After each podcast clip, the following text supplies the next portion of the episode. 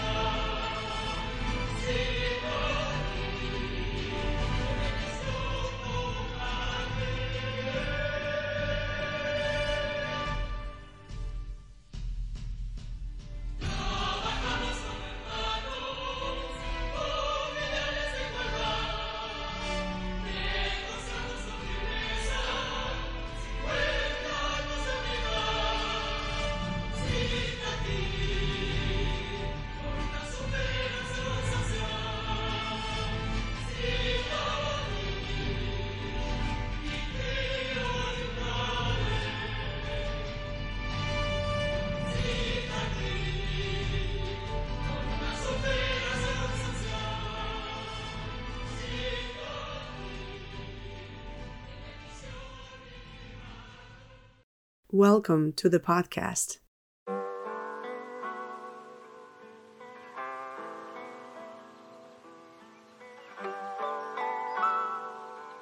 Hey, ¿qué pedo?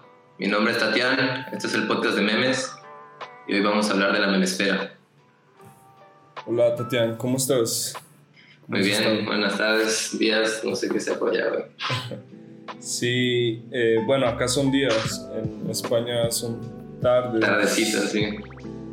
Y bueno, para arrancar, em, para las personas que no saben bien, yo incluso no termino de entender a fondo, creo que tú sabes más.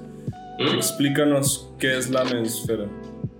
La memesfera, igual yo le, empecé a ubicar por acá hace poquito que empecé a fijarme en los memes, eh, que es como un grupo armado. Yo creo que tiene como origen más en Estados Unidos, que ya lo están usando como, como recurso militante, ¿no? Casi. Y aquí se ha puesto también eh, desarrollo.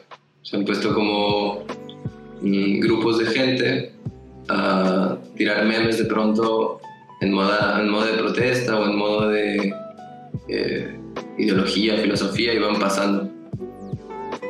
Entonces sí es como un grupo de personas y eso es lo que hace la esfera. Sí, sí, sí, sí. Y son, tienen como un estilo subir memes a Instagram que ya piensan bastante también en el, en modo de representación, ¿no?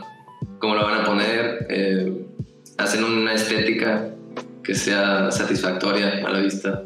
Como memes de autor, güey. Eso es lo que se me, se me viene a la mente. Sí, en México eh, eh, creo que no está como tal instaurado una esfera, pero sí hay ciertas corrientes, ¿no? O ha habido.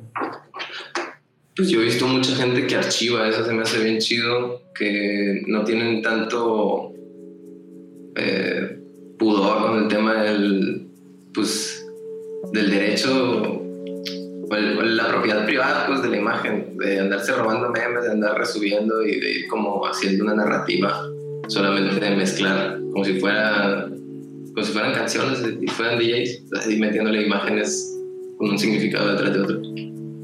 Como una, pues sí, como un remix, ¿no? Ándale. Yo eso lo veo mucho como un, eh, como el, bueno, siempre lo he dicho, como el, el cheat posting, como una cuestión de la relación que tiene con el movimiento dadaísta del arte. Ah, sí. Mucho esta cuestión aleatoria. Allí en México se, se pone más en, en duda el, lo académico, digamos. Hay más mezcla, puedo verlo. En todas las páginas hay una aceptación más amplia de, de temas igual y más de políticos y más shitposts mezclados. Aquí hay, España cómo es, por ejemplo? Claro, aquí hay momentos en los que se, se toman muy en serio en que, que, el contenido sea propio, que el pensamiento pues refleje son muy morales, güey. Hay mucha moralidad, como muy... Mm, tienen mucho cuidado, todo lo que dicen. Están... ¿Cómo podría decirte? Pues muy muy académico todo. O sea, la forma de hacer memes suele ser como. Hay muchos que, que leen textos, eh, leen libros y los aterrizan en imágenes y los, y los suben directamente. Entonces es como. Ajá. Entonces es como desde un lado más conscientemente artístico, quizás. Sí, pero también muy militante. O sea, sí, sí se están haciendo como, como, grupos de pensamiento que obviamente todo es virtual y y no, es, no está pasando nada más allá de que se estén dando vueltas las ideas, pero hay mucha gente que está como dándole vueltas al lenguaje como para también intentar cambiar desde ese punto a la iconosfera. ¿A la que dijiste? Como la... es que no me acuerdo del concepto, la, la, la, iconosfera, no sé, como la esfera de, de iconos que hay alrededor, o sea, como que se están poniendo en duda, fíjate, por ejemplo en México yo veo que usan mucho las marcas los, los, los logotipos de las...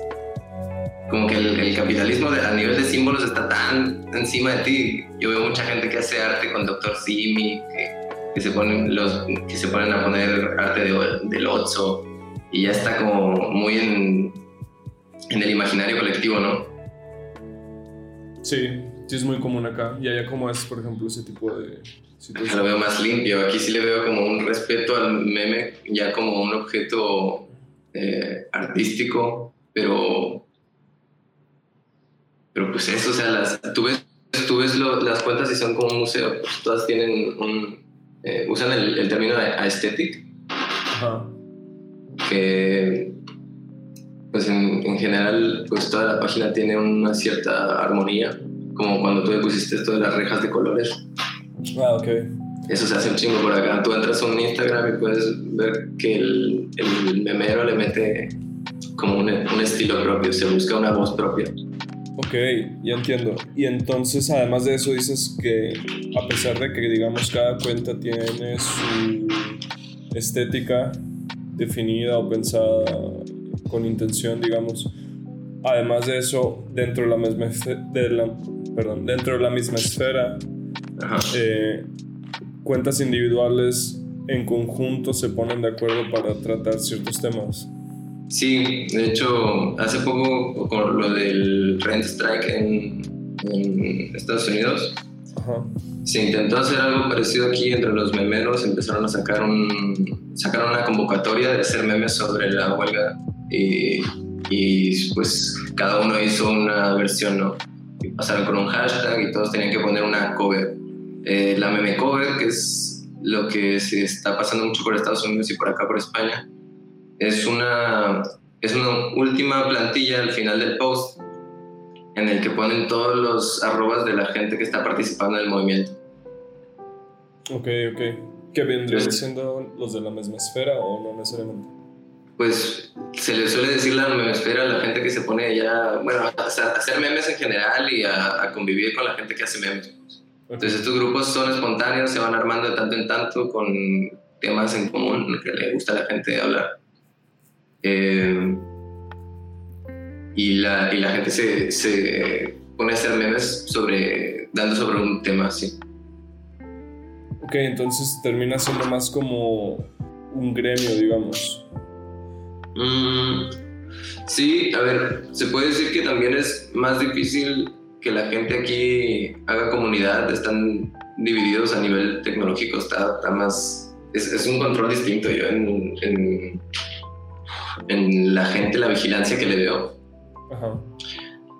Es como que se van haciendo grupos pequeños, con intereses pequeños, pero se vuelven cada vez más divididos o fragmentados. No sé si me explico. ¿Sabes esto como que te autoadoctrinas con el Instagram? Eh, ¿De qué forma? Como que empiezas a seguir unas páginas que son, muy, muy apegadas a tus gustos, el algoritmo ya te empieza a lanzar lo mismo y hay un momento en el que estás dando vueltas en un contenido igual. Sí, sí, el algoritmo hace mucho eso justo. Pero bueno, también lo puedes hacer a tu favor si lo haces conscientemente. Claro, exacto. Pero sí, como dices, aquí pueden pecar a veces de alguna especie de, como si elitismo, endogamia, como si fuera se, se, se, dan apoyo entre ellos y sí se dio una movida como medio youtuber, según yo. Mm, pero, pero eso eh, lo veo en Estados Unidos también. Y por Hay como... Ah, ¿Con quién? No, dime, dime. Te iba a decir, te iba a preguntar, por ejemplo, si hablas de la memesfera a la que tú perteneces quizás o a la que tú, en la que tú convives, observas. Simón. ¿Cuál es una de esas cuentas, por ejemplo, que, que es muy presente allá en España? Para las personas que nos están escuchando que... Es que claro, la, la memesfera no son, igual y no son cuentas eh, tan grandes. De hecho, creo que pasa tanto en España como en México que las mejores cuentas están entre 2.000 y 6.000 seguidores ya más por el contenido igual y más, eh, igual y también es por el contenido que busco yo, ¿no? Más eh, tirado al, al politiqueo, a la imagen, a la teoría. Pero por aquí las, mejores cuentas que he encontrado son pequeñas. Mira, por ejemplo, esta eh, han.freewifi. H-A-N. Sí, HAN.free, esta me parece genial. Es una, es una chica que sube memes sobre filosofía y tiene, como puedes ver, tiene como una estética bien marcada. Sí, yo la estoy viendo. Entonces juegan también sobre unos simbolismos, es una... Es, es muy pop, ¿no? Es como muy del, de, de volver a, a resignificar todo el rato. Ok. Y es española, por ejemplo, esa cuenta. Sí. Estoy viendo una que se llama Codex Virtualis. ¿Ese también? Está bien, perro. Ese también habla. Este es muy eh, futurista. Este, me, me, gusta la movida que tiene porque habla como del cyberpunk, pero luego tiene otra cuenta en la que ve el cyberpunk, pero lo baja al nivel ya del presente. Pues él ya está viendo que estamos en un universo cyberpunk y y toma fotos por Barcelona y está bien perro. Ok, entonces ya veo a lo que te refieres. Sí, porque por ejemplo en estas dos cuentas sí es muy evidente, pues sí, una cuestión, un interés estético. Sí, sí, sí, se, se van haciendo como, en realidad de hecho aquí está muy ligado con, con el espectro político, ¿no? Todos se intentan identificar en, en un sitio, sí. Y en general está, está fragmentada. La política aquí en España tiene, pues eso, tiene muchos matices. Y, ¿Y por ejemplo, ¿te cuentas a cuál pertenecerían, crees, dentro del espectro? Creo que la mayoría son bastante eh, libertarios, son de izquierda, pero son izquierdas pues, de, varios, de varios bandos, ¿no? Eh, hay muchas cuentas que se dedican directamente al feminismo. Esta del Codex tiene mucho del transhumanismo y el aceleracionismo. Hay, hay temas que se van repitiendo, pero cada uno tiene una forma pues muy distinta de llegarle al tema, ¿no? Claro. Pero por ejemplo, incluso ahí, en ambas cuentas, no solo por lo que alcancé a ver, ¿no? Eh, no solo es un interés estético, sino que también una narrativa dentro de la misma cuenta, ¿no? O sea, no se salen del tema como tal. Sí, igual y pecan de, de eso también, se da mucho lo de tener varias cuentas y, y, tirar varios temas. Pero cada cuenta con su propio tema. Sí, sí, sí. El, sí, ándale, como que se respeta mucho eso, el, el, la limpieza de voy a ir a acudir a cierto contenido, ¿no? No lo había pensado. Porque, por ejemplo, justo acá en México, quizás sí una cuenta hoy puedo hablar del 5G y luego, como decías, algo un chiste de farmacias similares y cosas así. O sea, como que la narrativa sí es más en ese sentido shitposter. Ándale, sí, sí, sí, por aquí igual y va más por un por una narrativa ideológica. Igual aquí hay un chingo de gente también que hace shitpost, pero creo que no lo sigo tanto porque pues, es más un humor regional. y por ejemplo, con todo esto que sigue pasando en el momento que estamos grabando este podcast del COVID, que digo, en España empezó antes y también con una intensidad distinta a la que pasa, está pasando en México. ¿Cómo se vio reflejado en cuanto a los, las cuentas estas? No necesariamente estas dos, sino en general esta esfera que mencionas. ¿Cómo lo ves tú? Pues hay mucha gente que está implicada. Por ejemplo, mencionabas lo del strike, ¿no? La huelga de la... Exacto. Sí, o sea, hay gente que... Realmente aquí está la gente bastante enterada de política. Em, pero también pues hay gente que, que está dando, o sea, y depende, depende de, de cada cuenta, hay gente que que está más metido como el meme militante y otro más como el meme de expresión, ¿no? O el meme eh, de autoconocimiento. Hay, hay varias vertientes. Y ya en temas quizás, eh, pues sí, personales quizás, ¿cómo ha sido allá la, la cuarentena? Me decías antes de la llamada que ya llevan cerca de 50 días, por ejemplo. Sí, pues en los primeros días bastante confusión porque fue todo muy repentino. Eh, pues, la impresión de todo lo que pasó. Pero pues empezaron ya, supongo que habrán visto un, chingo de videos de balcones en los que ponen música y se ponen a hacer cosas, ¿no? Sí, otro meme, ¿no? Como muy viral ese meme. Ándale. Sí. El de sí, lo sabemos, eh, tiene balcones, ¿no? es el, es el, pues se empezó a hacer este rollo. A mí me pasó que se empezaron a pelear aquí enfrente, en, en, mi, en mi cuadra no fue tan bonito. Se empezaron a pelear entre jóvenes y adultos y los jóvenes querían reggaetón a muerte y los adultos querían paz y calma porque ya no aguantaban a sus hijos. Entonces fue un poco caótico porque además vivíamos al lado de la policía y no llegaba y no llegaba en tres horas, entonces no iba a llegar. Y eso pues fue una impresión para todos, ¿no? Y yo creo que sí, sí, se odiaron un poco, pero por lo menos se conocieron entre todos los vecinos que aquí no se conocen. y por ejemplo, pelear, ¿a qué te refieres ahí? ¿A qué grado fue? Pues uh, empezaste a gritar de que, pues tonterías en verdad, puras amenazas. Eh, pero entre, entre ya dos grupos, pues los adultos que querían paz y los jóvenes que querían caos de balcón a balcón, me imagino. Sí, Exacto. Y, y sigue pasando este meme de los balcones, o realmente nomás fue como la euforia del inicio de la cuarentena. No, por lo menos aquí, eh, de donde estoy yo, siempre tengo a dos DJs, eh, uno por la mañana y otro por la tarde. Ya me acostumbré a sus canciones, no le cambian. o sea, sí sigue pasando. Sí, sí, sigue pasando diario. Aquí la gente está saliendo. Hoy fui a comprar tabaco y la cola era enorme. Era ridículo. era una tabaquería. Una tabaquería. O sea, todo, todo está más activo. Pareciera que ya se acabó. Ok. Este, se siente como si ya estuviera acabando. Sí, en la playa está lleno de turistas. Entonces, de cierta forma, ya está acabando, porque, por ejemplo, acá en este momento, pues está, yo creo que sí, como en su de, de, que nadie salga y cosas así. No me imagino gente ahorita yendo a la playa. Pues seguro habrá.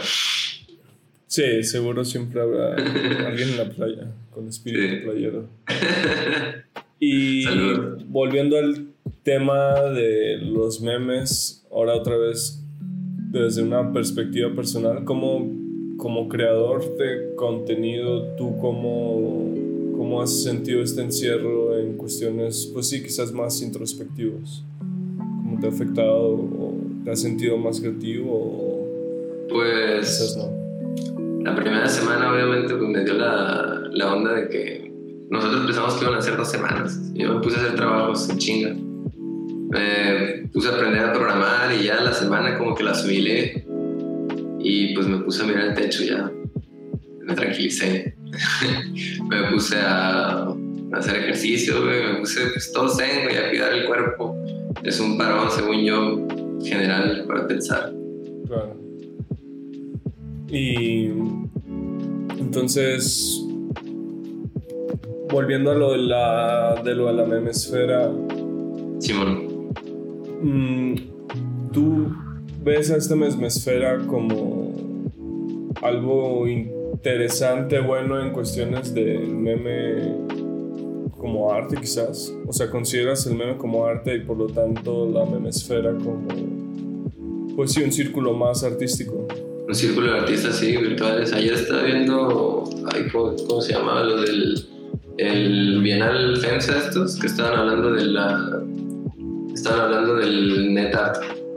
Y me parece como una movida, sí, de, de grupo, que están haciendo un movimiento virtual, casi lo, lo metería con la meme magia.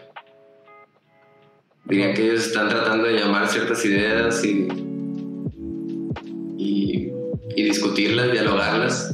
Hay mucho diálogo entre memes. De hecho, eh, muchas de las dinámicas que se hacen son unos haciendo un remake de los memes de otros. De los que hace el autor, digamos. Ajá. O sea, alguien agarra un meme de uno y, lo, y, y hace el remake. Le pone igual y la misma frase, pero le cambia la foto y hace otro significado. Entonces, es, eh, hay, hay comunicación entre ellos, pues hay dinámicas. Ok, eso está interesante. Pero al mismo tiempo mencionaste, creo que al inicio acá del podcast, que sí se sienten como muy adueñados quizás de los memes. O sea, eh, cuestiones ya de derechos. Pues de mira, sí, esa, esa madre que, o sea, yo lo del ponerle una marca de agua, eh, lo veo bastante por acá. Eh, lo, lo he visto defendido de varias formas, pues obviamente hay gente que va directamente a lo simple y dice, no, pues es que ese meme es mío y no quiero que nadie lo agarre, ¿no? Que eso igual es un poco, pues, la, la gente de México igual lo agarra lo sube, pues le vale más. La cuestión es, también lo he visto defendido con, con, el tema como de hipertexto, pues eso sí está más chido, que dicen, no, pues yo quiero que si me roban un meme, al menos que la gente sepa cuál es el origen, ¿no? La, la idea original. Como la Eh, referencia a la cuenta, tal cual. Exacto, que, que pueda tener un link al que acceder para eh, poder encontrar a la, a la, a la persona que creó ese meme. ¿Y tú cuál es tu opinión en ese sentido? A ver, mm, En el sentido de, de ¿crees en la autoría como tal del meme? O sea, de... Pues A sí, ver, yo creo- capital intelectual o... Pues sí, Pues sí, lo- también lo, lo creo como una opción, pues, ¿no? O sea, hay gente que, que le funciona así, veo que también quieren conectar. Eh, yo lo de la idea original igual y lo remito a algo más, puede ser eh, del ego a veces, no sé, pues el rollo de, de idea original también es pues, relativa, ¿no? Eh, el asunto de pues esa idea igual y como tú dices, como decía lo de Bob Esponja, que al final está agarrando un símbolo que hizo alguien más y lo está remezclando. Entonces lo veo, lo veo bien como para el, en, el, en el asunto que tienen, pues de intentar hacer como una especie de cuenta eh, que tenga un, ¿cómo se puede decir? Un poder, un cierto, cierto poder de, de debate.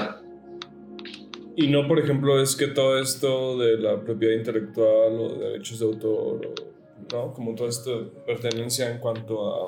Sucede en la música, ¿no? Por ejemplo. Sí. Pero en el meme, ¿crees que es posible reclamar esos derechos? O sea, como, Pues justo decir, hey, me robaste el meme desde eso, ¿no? Como, no, no lo publiques, por favor, ese meme es mío, es original. Y me pues, como pasa... no, me parece un poco lugares. ridículo, pero aquí igual y sí se defiende más, no sé, no- ya no sé muy bien cómo, cómo tratarlo, porque en general sí me parece ridículo estar pidiendo, porque al final no hay una rentabilidad, no estás sacando tu dinero, estamos todos trabajando para Facebook. Entonces, eh, el, el- el que sea tu idea original, bueno, pone la, la, la marca de agua y lo va a subir alguien más y va a llegar a tu cuenta, vas a tener al final que busca más seguidores, ¿no? Bueno, eh, tendrá más visibilidad, tendrá más eh, poder mediático. Al final yo siento que todo va ligado al, al, número, al maldito número de los seguidores, que si lo eliminaran, pues Instagram sería otra cosa, ¿no? Claro. Entonces... interesante eso. Claro, y a mí, a mí, me interesan experimentaciones que están haciendo como de gente que se mete 15 personas en una misma cuenta y entonces le da vueltas al feed, al algoritmo, están viendo distintas cosas y se vuelve una subjetividad colectiva, ¿no? Más que estar eh, recalcando en el ego y decir este soy yo respecto al mundo, está, están haciendo, pues, buscando otras formas de, de, subvertir las herramientas dadas Instagram, que parece que son muy cerradas, pero se puede dar mucho juego por ellas. Sí, todavía tiene ahí cierta libertad creativa en cuanto al sentido con el algoritmo. Y justo como tener varios admins, ¿no? Por ejemplo, entonces ya puedes darle vuelta al algoritmo de Instagram y confundirlo. Ándale, exacto, ¿no? Sí, y yo, yo lo digo por acá, pero igual puede sonar un poco radical porque son memes, pues al final el cabrón está haciendo dinero, se, me, déjame en paz, ¿no? Obviamente, pero yo lo estoy viendo igual y más de, de pues que estoy viendo que se están reproduciendo códigos de, de la industria del cine, yo estudio cine y estoy viendo así como ondas que que pasaban en el cine, que se volvió a, dar las políticas de autor frente a las políticas de estudio. Y hoy en día pues el cine ya está tirando por unas políticas de la colectividad, de una autorrepresentación de la gente que, produzca, ¿no? ¿no? No, sé si me, no sé si me explico. Creo que sí te entiendo en ese sentido.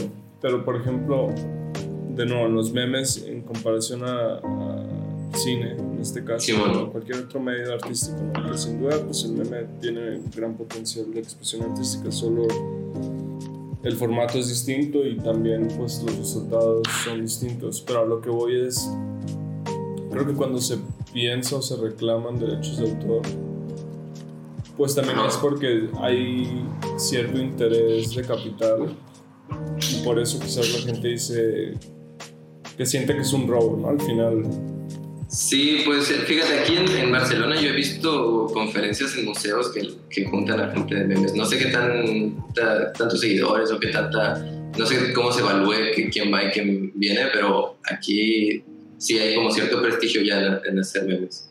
Eh, igual hay mucha gente que lo hace con, como simple terapia como, eh, como un regalo a la, a la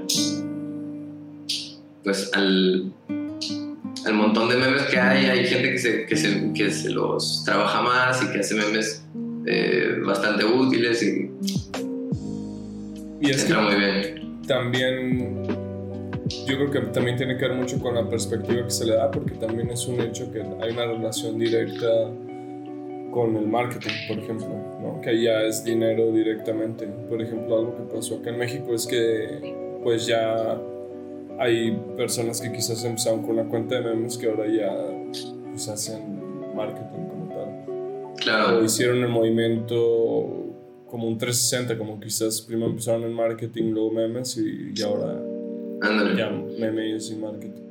Es que fíjate, de cuentas de memes yo veo que hay mucha atención, eh, bueno, yo por lo menos lo que sigo son muchas cuentas de México, muchas cuentas de Chile y cuentas de, de España pero sobre todo en España yo veo que hay una, una como, como esa aspiración a hacer memes, pues propios, originales y, y cada quien que tenga una voz, ¿no? Como hacer una discusión. Y, se formaliza mucho. Te iba a preguntar, y por ejemplo allá en España hay algo similar a lo que pasó acá o pasa en México en este sentido. ¿Has notado tú algo así como, mm, pues sí, que alguien ya quizás esté trabajando directamente para marketing o que ya marcas le estén pagando para, para publicar sus memes? Pues fíjate que lo desconozco, no sé, no tengo ni idea, no, no me he puesto a ver.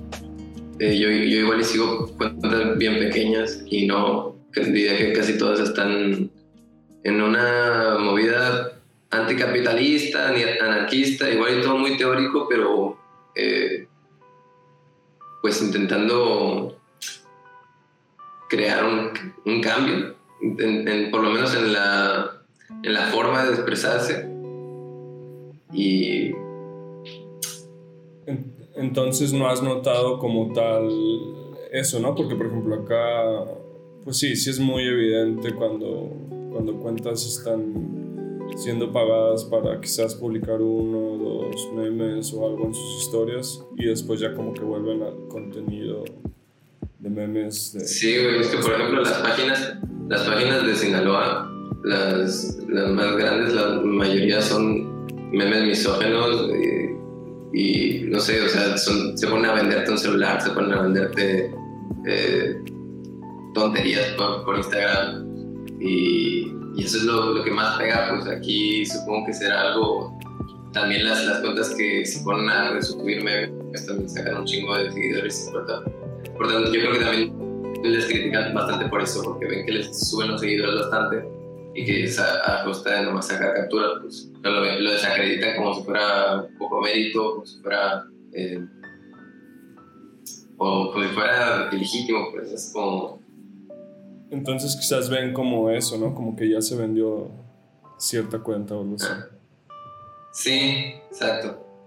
A mí me, me, me interesan mucho las páginas que igual buscan, eh, que están buscando una identidad profunda. Aquí hay, hay, eh, como medios bastante geolocalizados de, de Cataluña, intentando pues hablar a nivel ya local, pero pues eh, se mezclan bastantes procesos.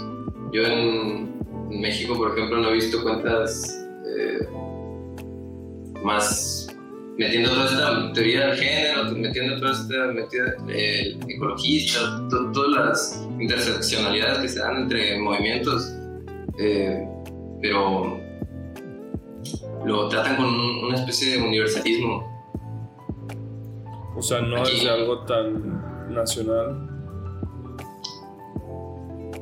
¿Cómo? ¿A qué te refieres? O sea, no, no desde un punto más autorreferencial o nacional o identitario, dices, sino como más universal.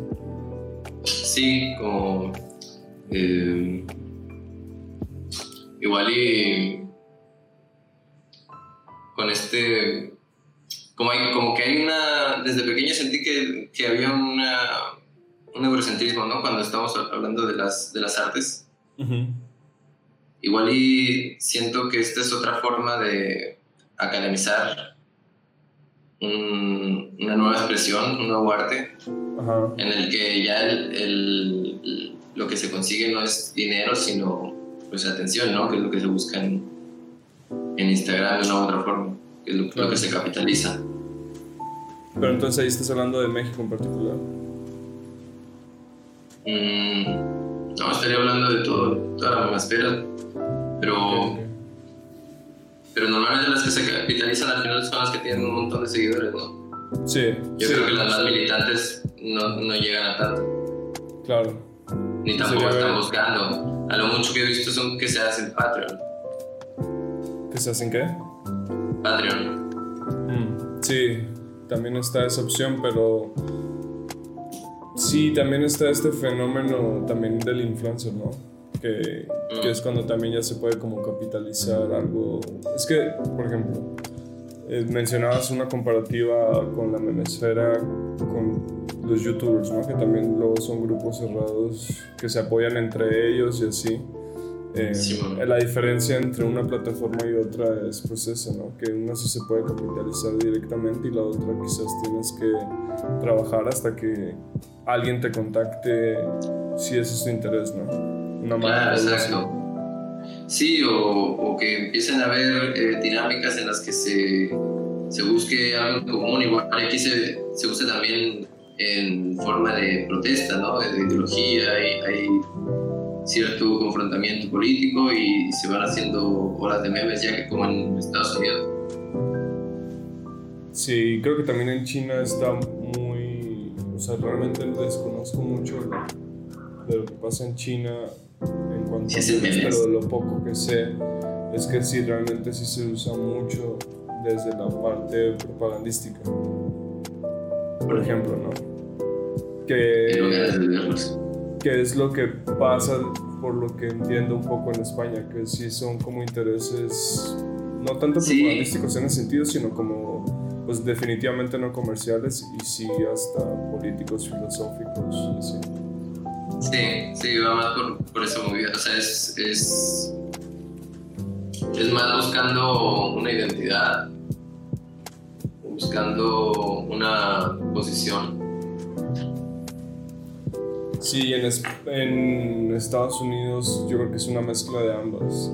Pues ahí es como si el en esteroides, ¿no? Todo este asunto de los memes en cuanto a que están ambas partes, ¿no? Como esta cuenta muy famosa Fuck Jerry que eh, terminó haciendo un festival fallido, ¿no? Por ejemplo.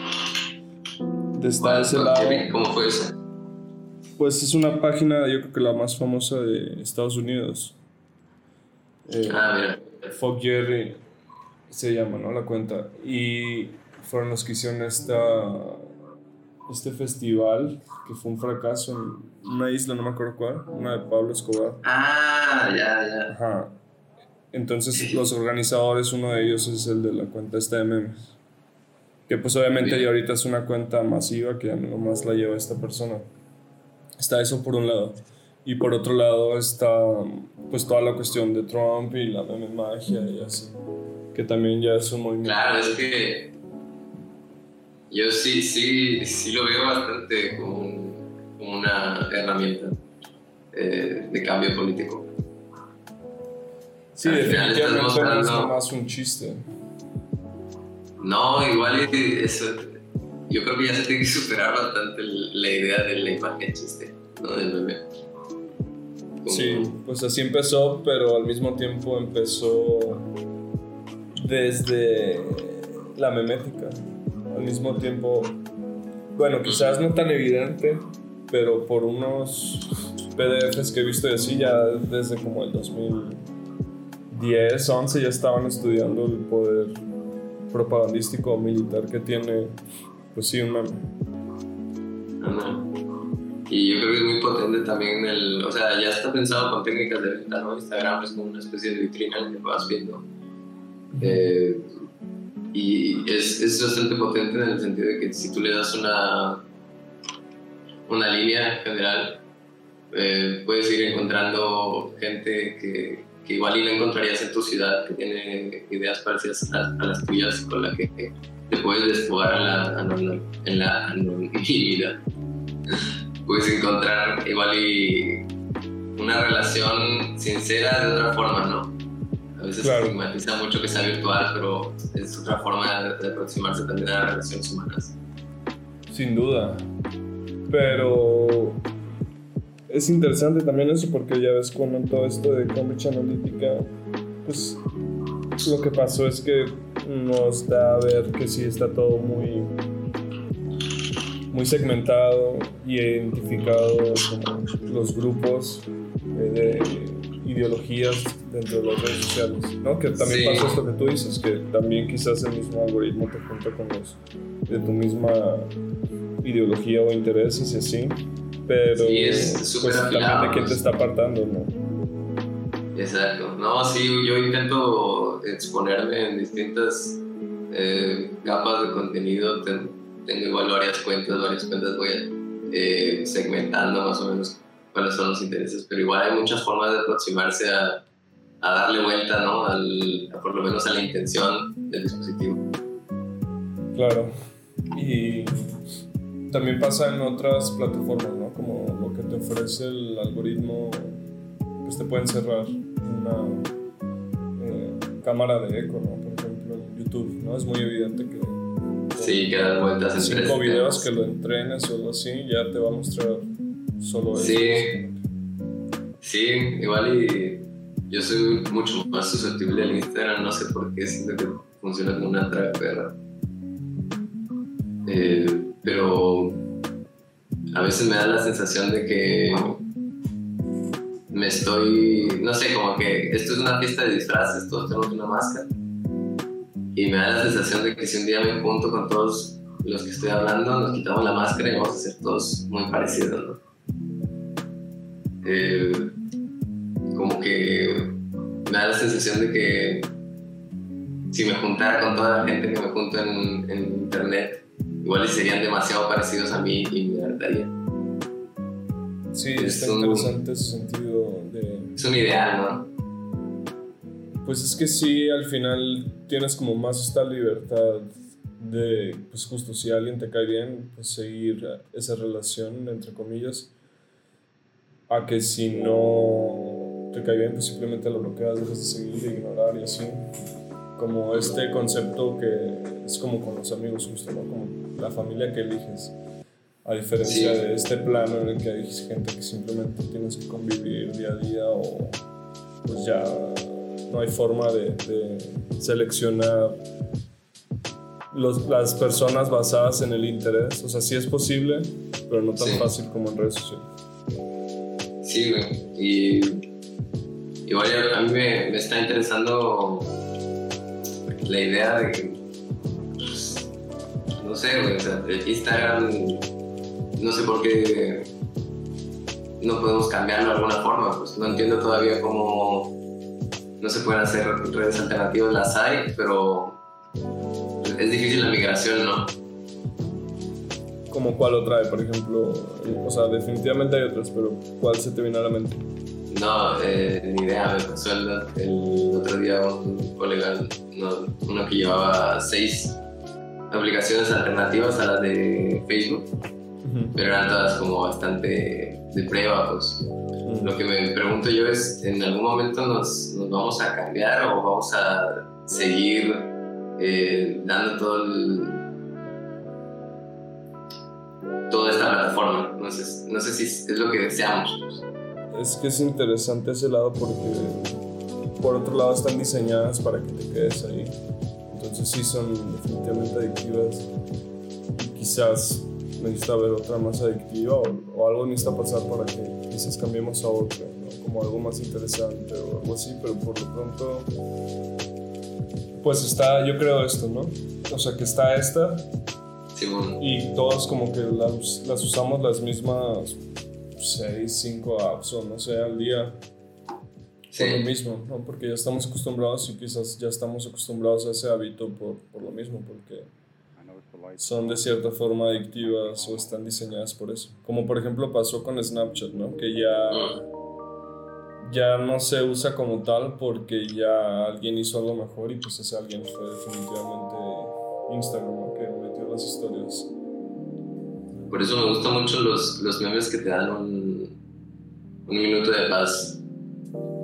Igual estás dando como, no sé, como que te hace saltar y darte cuenta que estás en el celular scrolleando de una forma ansiosa y que hay un meme que te, que te para un momento, te hace tener una reflexión y soltar el celular. Mm, creo que hace como qué tipo de meme mencionas. Sí, como metameme, ¿no? Autorreferencial en ese sentido. Sí, y que además te haga cuestionarte el hecho de que estés ahí saturándote, porque yo, yo creo que a veces también es, es, siento que está en una etapa eh, pues muy, muy, muy activa ahora en el que estamos todos en cuarentena, que estamos todos metidos en casa, que estamos todos más activos que nunca virtualmente. Siento que se están como armando estructuras, eh, están juntando grupos de gente que ya está viendo Instagram más allá de solamente colgar fotos. Pues Y me- sí, yo creo que después de cierto tiempo ya te das cuenta de muchas cosas y sí, justo creo que con todo esto de la cuarentena y así, de- definitivamente incrementó el consumo de YouTube, Instagram y así. Y pues sí, yo creo que ya las personas están pensando mucho en... Esperaría, ¿no? También, no, no lo sé esto, pero pues sí, después de pasar tanto tiempo en eso, quizás pasa esto que tú mencionas, que ya se dan cuenta que no es nomás eso. Mm, Es que las redes están hechas. Nosotros estamos, eh, sabemos quiénes somos y, y estamos pues en el, en el momento del monopolio, ¿no? Pero yo me imagino en el futuro, no sé cómo serán esas redes. Eh, una vez leí hace poco, a inicios de este año, que al parecer la evolución de las redes sociales va a ser como videojuegos redes sociales al mismo tiempo. Como que Facebook ya está trabajando en eso, de que, pues qué tan más inmersivo puede ser, ya, ya no tan pasivo quizás como solo consumir imágenes, sino sí, consumir imágenes y así, más otras cosas como estar jugando y así, entonces ya quizás estar todo el día literalmente ahí en la red porque ya no nomás estás consumiendo imágenes, ¿no? Que de cierta forma ya pasa en Instagram, que ya puedes ver de cierta forma YouTube, que es esto de Instagram TV. Sí. Historias, fotos y así, entonces solo como evolucionar eso y al parecer lo que va a hacer es como videojuegos, redes sociales, digamos, o un videojuego no, que tiene sentido. Que esta gente ya está pensando en, en, realidad virtual, en realidad aumentada. Sí, tal cual eh, Zuckerberg en una entrevista que vi es que cada año le hacían como al inicio del año, ¿no? Como al inicio del 2019 es como, ah, mi predicción para este año o lo que voy a trabajar este año. Y en este año 2020 eh, lo que dijo es que más bien ya está pensando en década y en esta década está pensando mucho en pues, la evolución de Facebook en ese sentido que digo y sí con realidad virtual porque pues además ya ves que compró Oculus. Claro, es que es natural pensar que Instagram ya no se va a ver de una forma plana, ¿no? En algún momento va a ser una especie de museo y tú podrás también customizar tu, la presentación como si fueras un curador de un, de una, de un museo, pues. Sí. está el Museo Mona, me lo imaginé perfectamente en una en un modelo 3D con los memes puestos en cuadros gigantes, ¿no? Yo también tuve una, el festival de cine este o sea, un montón de, de eventos son traspasables perfectamente. Sí, pues, o ya Facebook está haciendo esto por... No he visto realmente que gente lo use, más allá de la conferencia esta de Zuckerberg, que se hace como realidad virtual, ¿no? Y es como el, un propio avatar y así. Sí. Que ambos pueden ver videos y así. Como esa evolución, pero bien hecha, digamos. Sí, no, y, y y por acá ya se, se está dando. O sea, por aquí ya hay. no, que por aquí yo el, el, la realidad virtual ya se está. Ya es como, como si la gente tuviera un PlayStation. Ya, está esparcido más o menos, ya la gente está indagando en ese, en ese mundo. Y una vez que entras a la realidad virtual, ya puedes ver las similitudes de las redes sociales con la, con la vida real distinto, ¿no? Sí, definitivamente hay muchas similitudes y no solo como con eso, sino también pues ya que en temas más metafísicos así, pues también el mundo de los sueños así, ¿no? Como pues hablar de realidades también es eso, ¿no? Pues ahora ya habría como tres quizás, ¿no? En un futuro como el mundo de los sueños, este en el que estamos de cierta forma ahorita despiertos y el otro en el que quizás tú mismo te sumerges a ese mundo, que sería como las realidades alternas. Entonces, si, si, pusiéramos Instagram que fuera como una especie de galería enorme, virtual, eh, y, que, y que la jerarquía está en el número de seguidores, y de quién hace memes, quién, quién hace qué, entonces esto es como una especie de, de anarquía, ¿no? En el que todo el mundo se, se roba los cuadros de todos y cada quien tiene su pequeño museo pero sí hay una jerarquía de seguidores. Ya en ese nivel probablemente se podría ver así, ahora que lo dices. O por ejemplo ya está pasando también, hablando otra vez de lo de China y así, y cómo estas redes sociales y videojuegos, la otra vez estaba viendo que este videojuego en Animal Crossing ya hay como, que también de cierta forma es como una red social, ¿no? Pero no tan integrada con estas otras. Eh, Facebook, pero bueno, vi que eh, ya hay protestas, ¿no? Por ejemplo, varias personas de China se unieron en Animal Crossing para protestar ah, no mames, qué sobre todo esto. Cosas así, ¿no? Que ya también están sucediendo en ese aspecto. Y pues también Animal Crossing ya es como otra realidad donde puedes como, tengo entendido, como comercializar o intercambiar. Bueno, ya hay una moneda como tal. Sí, mira qué curioso, es, es como la gente ya se está tomando el, esa línea que separa la virtualidad de la realidad, la está eh, borrando en todas las redes, ¿no? Pues que por ejemplo el asunto de China o el reto de China es ese, ¿no? Que hay tanta censura que las personas buscan formas de cómo llevar a cabo sus fines, sus objetivos y en el caso de este Animal Crossing, de lo que pasó de la protesta, ya ves que el año pasado había habido muchas protestas en Hong Kong. Sí, sí. De hecho, me tengo aquí descargado un juego de realidad virtual que hizo un estudiante de Hong Kong que recreó la primera línea eh, de de batalla. Entonces, este motivo de por qué lo hicieron ahí, tengo entendido que fue justo también por la contingencia del COVID. Entonces dijeron, pues quizás estamos de nuestras casas, pero podemos protestar. Varias personas, literal, eran creo que decenas, desde Animal Crossing. Hicieron, están muy interesantes las imágenes porque hay como pues veladoras, imágenes de, de mártires o personas de ese tipo entonces, es eso. Órale, qué interesante. Voy a buscar. Sí, está bastante interesante. Y creo que pasó así como hace dos semanas, tres. Entonces, pues sí, al parecer ese es el futuro. Que quizás Facebook lance un Animal Crossing, pero pues ya versión Facebook o algo así, ¿no? Como un GTA, no sé, pues un open world. Sí, me lo puedo imaginar perfecto, un Sims, un Pokémon, la verdad. De cierta forma ya existió, yo lo he jugado, pero realmente no es, en mi parecer, nada bueno, pero pues lleva décadas y la gente sí se ha hecho rica y ganado con Second Life. Mm. Que también pues es como el inicio de todo esto, una realidad alterna, un videojuego y una red social. No sé si lo has jugado ese. Este no lo tengo no lo tengo checado.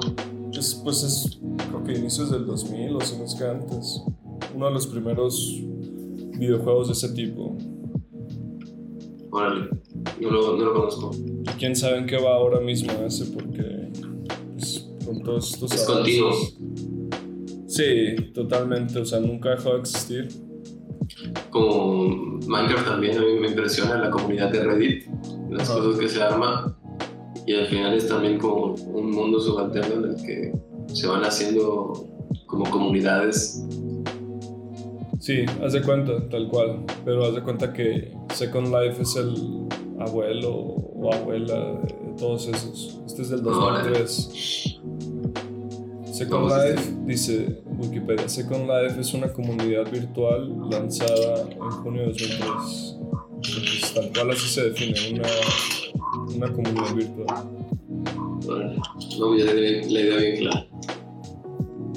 Y eso estoy viendo las imágenes. Mira, escuchas. Está aplaudiendo a la gente.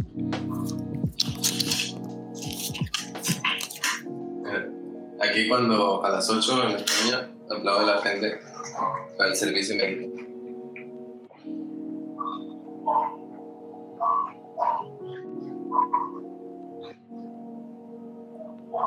Si se escuchan a lo lejos unos aplausos. Pues ahí está, todos los días. Está interesante. Eso no se hace ¿no? No, aún no llegamos a eso. No, acá les están golpeando y tirando ácido. Y cosas más violentas, no tan amigables o amorosas, por. Eh, porque el sistema. Bueno, en sí la gente, como que pues está muy enojada con, con, que no han dejado ver a sus familiares y así. Por ejemplo, hace poco, ayer o ayer, hubo en Ecatepec unas personas que se tuvieron que meter al hospital y así hasta creo que la morgue o algo así. Porque llevaban cinco días sin saber nada de sus familiares y así como muy brutal. Pero allá, porque esa es ahora Mm, se ha hecho costumbre todos los días aplaudir. Es una especie de. O sea, yo, yo creo que nació también de la, de la impotencia, como de no poder hacer nada, de, de, de, la, idea de estar haciendo algo. Igual yo, yo he visto que, los servicios sanitarios también están hasta allá, pero pues de alguna forma ya estaban mal antes de, empezar toda la pandemia. Y los médicos están quedando sin suplementos, están. Eh, bastantes recortes en el, en el salario.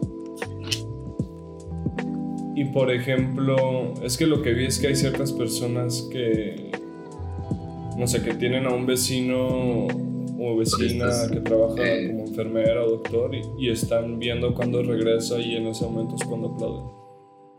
Ándale.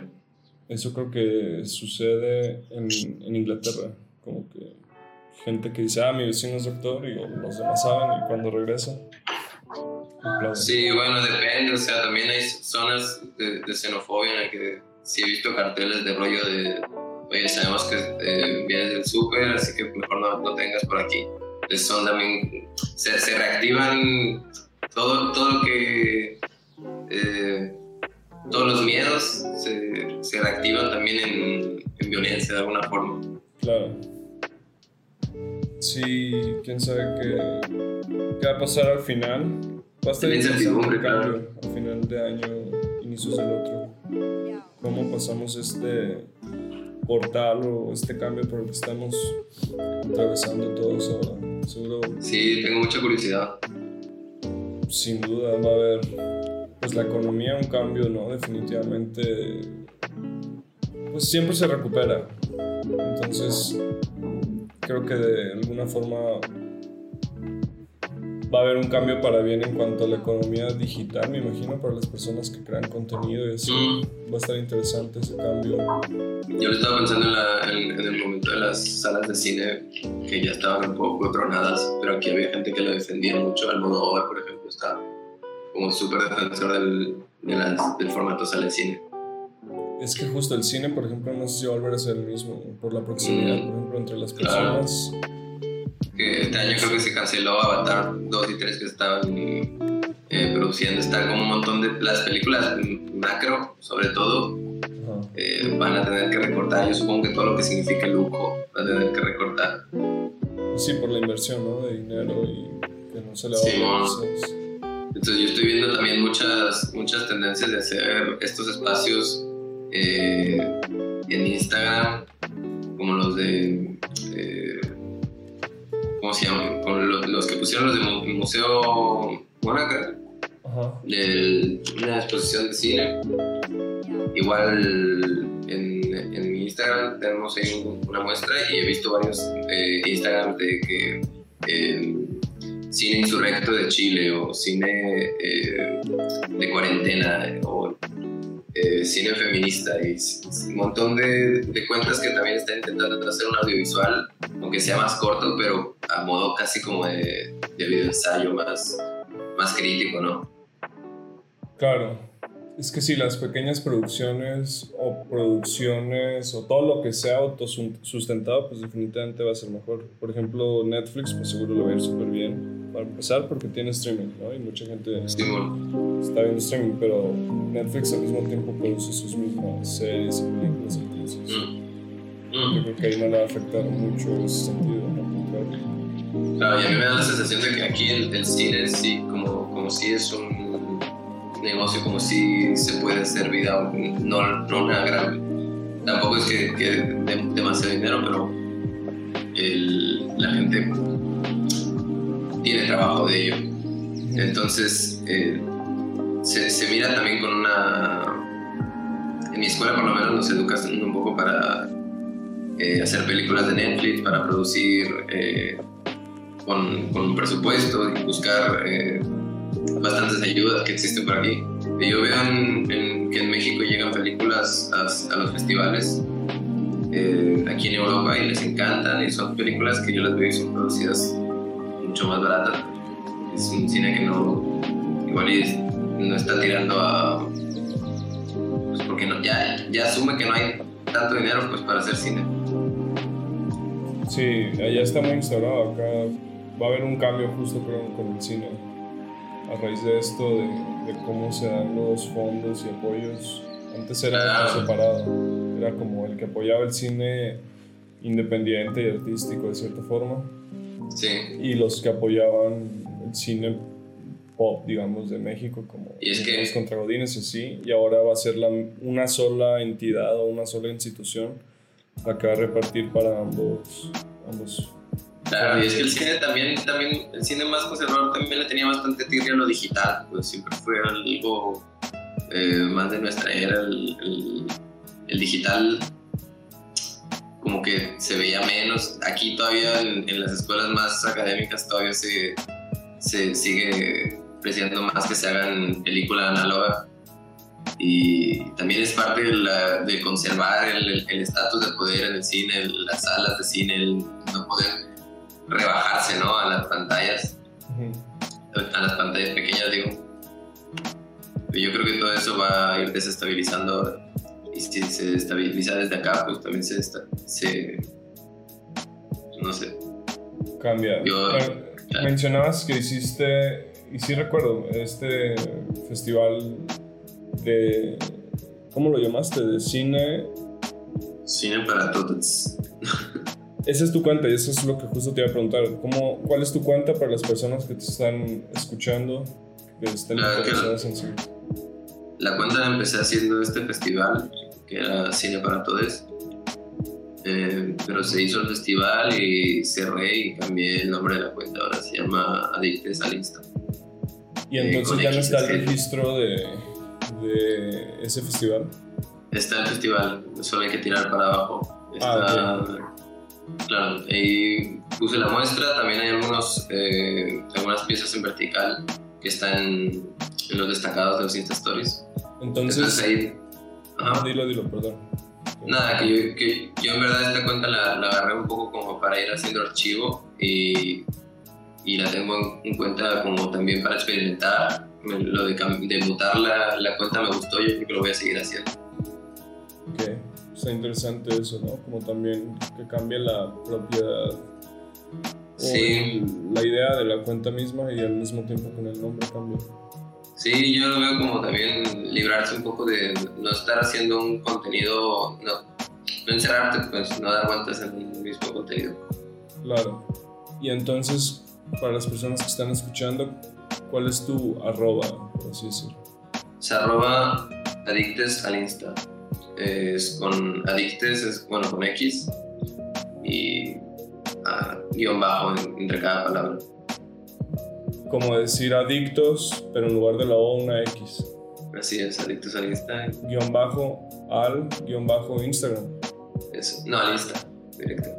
Ok, perfecto. Para cualquier persona que está interesada porque realmente sí vi varios de los videos que subiste y pues sí, algo que no había visto antes, definitivamente ese contenido. ¿Cómo fue la convocatoria esa?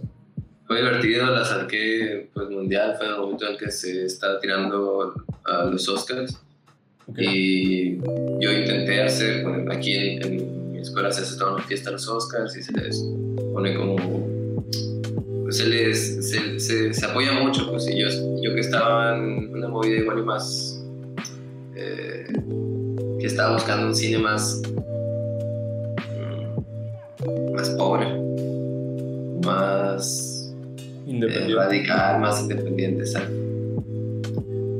Yo me puse a, a, buscar redes porque aquí no encontraba mucha gente con la que pudiera hablar de los temas que me interesaban. Y a partir de eso, pues hice la convocatoria, me hice una especie de plantilla en la que invitaba a la gente a, hacer un cortometraje de un minuto. Y había varias categorías y, lo pasé y también llevaba un carácter militante en el que se buscaba como ir contra la heteronorma del, de los Oscars. Eh, y bueno, planteaba varias, varios puntos, ¿no? y tuvo mucha contestación sobre todo de, sobre todo de Chile, de México. Y yo pensé que iba a haber más de aquí, pero la gente como que no se lo tomó muy en serio, aunque sí hay algunos. Pero en general fue más de Latinoamérica, Argentina, también me llegaron varios eh, grupitos de, cine experimental. Y me gustó, me gustó la, la dinámica, al final encontré varias voces. Y pues las puse ahí para, para, dejarlas como si fuera una exposición. Al final yo creo que la, la, construcción que tenemos alrededor de los Oscars es también la atención que le, que le demos. Y yo sé que no, no se cambian de, de, un día para otro, pero yo veo que ya se están haciendo muchas convocatorias tampoco para tomarse en serio el arte de, que hacemos nosotros y ir armando como redes de apoyo. Sin duda fue un, fue un proyecto, un experimento, una idea interesante que vale la pena volver a ver. Yo la vi en su momento y ahora que dices los países que participaron, se me antojó volver a ver lo que subiste y ver quizás cosas que no he visto. Sí, vi como cinco solamente de los que subiste. Entonces, ya para terminar, eh, una última pregunta, hablando de cuestiones de cine, así, de Oscars. Eh, Ah. los Oscars 2019. ¿Te gustó Roma? Me gustó Roma. Me acuerdo que cuando lo vi, eh, me pareció. Bueno, para empezar, yo estaba en una, en, en una onda como. de- cuando lo vi, estaba en una onda de cine muy alternativo. Entonces, que me devolviera un poco a la forma del. eh, blanco y negro puro, de, de cámara 4K. O sea, obviamente estaba hablando de una perspectiva, ¿no? Pero. Pero no sé, no pude evitar sentirme clasista al verlo. No, no sé si, no sé si decirlo así. Y yo siento que, por ejemplo, el momento en el que estaba. ¿Cómo, cómo se llama la, la, la protagonista? Cleo. Yalitza aparece un personaje que se llama Cleo. Cuando está a punto de salvar a los niños que se están en el agua y que le pone un plano como que se está sacrificando. Ok. A mí se me, se me, me pone a pensar ese, ese tipo de, de planteamiento de la escena. No quiero ver muy, muy mamón ni antes. Nomás me puse a pensar así como de, de- de- Normalmente tú pones un personaje y cuando quieres dar ese, esa tensión de que si lo va a lograr o no lo va a lograr, eh, pues aclaras ¿no? Qué es lo que va a ver o qué, o qué cuál es su objetivo y, o cuál es su. Y yo sentí que el planteamiento de esa escena era como que se estaba sacrificando, no tenía salvatoria y no tenía forma de, de resistirse, ¿no? Como si estuviera totalmente eh, despegada de sí misma y, y solamente correspondiera a lo que le fuera a pasar a los niños. Está interesante esta perspectiva, eh. realmente no la había visto así, porque pues sí entiendo que cuando haces cine piensas en todas esas cosas, ¿no? Y no nomás en... O sea, sí, Sí. tiene como una cuestión de semántica de cierta forma. Sí, igual me sentí mal. eh, siempre que hablo de cine me, me siento... Es raro hablar de imágenes. Yo siento que igual estoy diciendo muchas pendejadas, pero es lo bonito también la, la polisemia de las imágenes. Cada quien puede ver una, una cosa distinta y se puede, se puede debatir y se puede encontrar un montón de discusiones alrededor de ella. Claro, sí, sí es un debate de cierta forma interminable. Entonces, pues no me queda más que agradecerte, Tatián, por tu tiempo. ¿Algo más que quieras añadir? Un mensaje, Pues quizás. nada, que las cosas se van a poner densas. Todo apunta a que va a haber más vigilancia. Así que yo recomendaría irse pensando en serio lo del anonimato. Y también que hacer memes cambia, cambia de verdad. Es una gran herramienta de cambio social, pero que también es una herramienta de doble filo. Así que hay que tomársela en serio. ¿Le recomendarías a las personas que experimenten entonces con eso? Yo le recomendaría a la gente sí que intentara pasar sus, sus emociones a una idea visual. Eh, no duele, eh, ayuda mucho y te podrías encontrar con redes de apoyo que igual y pensabas que no estaban solamente por expresarte, ¿no?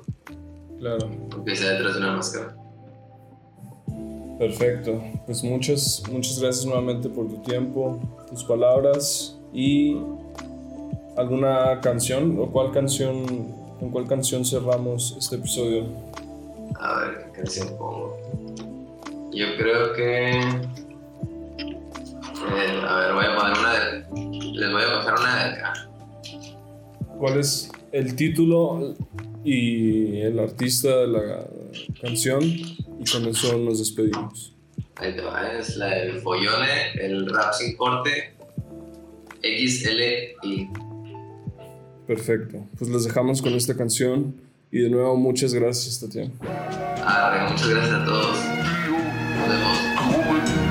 Somos los esclavos más vigilados que ha tenido este planeta. En todos lados hay un micro y una cámara que acecha. Servidores almacenan un perfil que me define. Aviones sobrevuelan, fumigan pa' que respire sus productos. Busco algo que Google me niega. Tengo los ojos abiertos, pero la mente muy ciega. La libertad financiera es el sueño de los borregos. Seré libre si renuncio a todo lo que quiero, pero no soy un hipócrita. Piqué el anzuelo, amo el campo de algodón de donde saco mi dinero. Almaceno ceros en un banco, pienso estar ganando y solo soy otro hámster en la rueda girando. El látigo del consumo golpeando fuerte en mi espalda. Quiero ser número uno, pero ¿pa' qué me hace falta? ¿Y qué ser número uno? Si la carrera es tan larga que la victoria nadie puede saborearla. A ti yo no te maquillo la dureza de la vida. Mis versos no son de azúcar, son palos en las costillas. Moldeando la palabra con estos callos en las manos. El único de mi madre, aunque tenga 50 hermanos. Ellos podrán grabarnos cada vez que nos hablamos, pero no podrán saber del amor que nos profesamos. Somos mucho más que dígitos tras sus pantallas. Ellos saben lo que dicen, pero no lo que te calla. Siempre hay un ojo que mira y un oído que escucha. Por eso mantente en silencio y colócate la capucha. Por aquí seguimos en la lucha. When thoughts and visions of Escuchan lo que digo y ven donde yo miro. Quieren matar mi sangre inyectándome su virus. Respiro sus aires y como sus mutaciones. Consumo sus drogas digitales, adicciones. Llevo un chip de ubicación. Conocen mis movimientos por las canciones que escucho. Intuyen mis sentimientos. Creen saber quién soy por toda esta información. Pero ninguno puede ver lo que esconde mi corazón. Uh. Rap sin corte 41, el presidente Follón en la casa. Llevando la corona sin ser el virus, puta.